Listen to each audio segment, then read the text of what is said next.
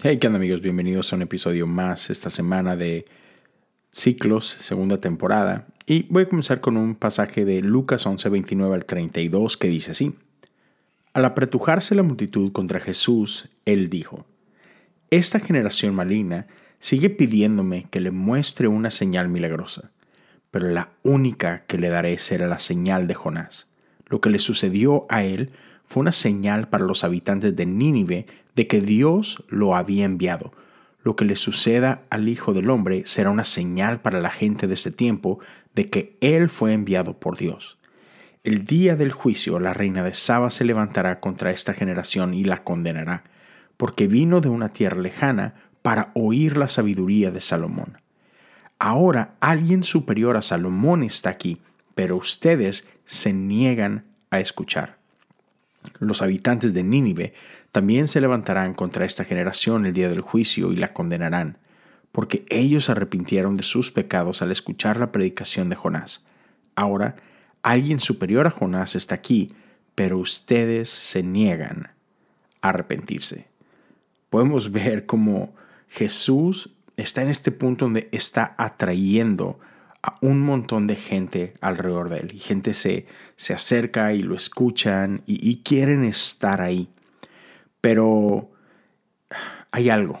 O sea, e, esta gente quiere ser impresionada. Están pidiendo, están exigiendo una señal. ¿Y, y por qué Jesús se enoja por esto? O sea, ¿dónde está así como que lo, lo malo de esto, no? Pero pensemos por un momento. ¿Qué es lo que hizo Satanás en estas tentaciones de Jesús en el desierto? Lo mismo. El, Satanás estaba pidiéndole a Jesús una señal. Es demuestra que tú eres el Hijo de Dios. déjame ver, pruébame que tú eres el Hijo de Dios, ¿no? Y, y sabemos cómo termina esa historia. Entonces, hey, aquí Jesús está percibiendo exactamente lo mismo.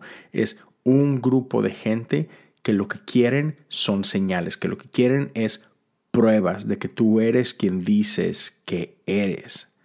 Ah, y eso, eso es peligroso. O sea, están escuchando a Jesús, pero no están obedeciendo a Jesús. Y una vez más, regresamos al inicio de esta segunda temporada, a, a ese monte de la transfiguración, transfiguración donde, donde Dios les deja claro, escuchen lo que él tiene que decir. Y claramente aquí e, este grupo de gente no está escuchando lo que Jesús está diciendo y eso está cansando a Jesús de, cierta forma. Quieren señales, quieren más revelación, pero lo que Jesús está buscando es algo muy diferente. Jesús está buscando arrepentimiento y, y habla de Jonás, ¿no? Jonás dice, les da otra señal él estuvo en, la panza de este gran pez eh, por tres días y, ustedes pronto van a ser testigos de, otra gran señal también de tres días, pero esta es resurrección. Entonces, en estos días que se acercan, cada vez nos vamos a ir acercando más y más a Jerusalén y, y las cosas van a subir de intensidad un poquito y va a ser sorprendente cómo vamos a escuchar a Jesús y, sus palabras y conforme la gente se acerca, seguimos escuchando esta invitación. E, él quiere que la gente conozca cómo es que arrepentimiento se ve en nuestras vidas. Y, sabes, muchas veces pensamos en arrepentimiento y pensamos que tiene que ser algo así como que muy dramático, así como que es que tiene que haber un pecado muy feo en tu vida y necesitas como que huir de eso, pensamos que, tiene que ver más como que con ah, el cambio de comportamiento o modificación de comportamiento. Y a lo mejor podrá verse así algunas ocasiones, pero la realidad es que no se trata tanto de, de qué estás huyendo, sino hacia quién estás corriendo. Y de eso se trata.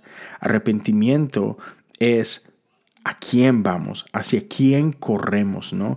Y, estamos llamados, invitados a correr hacia Jesús, ¿no? E, e, es aquí a, donde tenemos que gravitar, ¿no? Entonces, Necesitamos de este Espíritu Santo para, para poder experimentar esta libertad.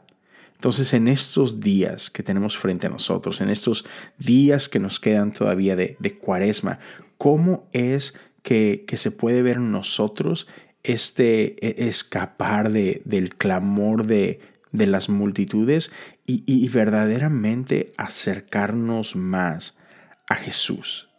Entonces, una vez más, te invito que a lo largo de este día medites en esto.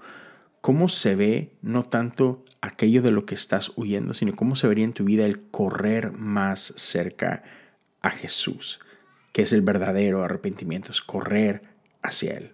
¿Por qué no terminamos con, con esta oración que hemos estado diciendo en estos días? Señor Jesús, ten misericordia de mí, un pecador. Señor Jesús, ten misericordia de mí, tu Hijo. Señor Jesús, ten misericordia de mí, un santo. Espero que tengas un, un, excelente fin de semana y nos escuchamos el día de mañana con otro episodio más. Dios te bendiga.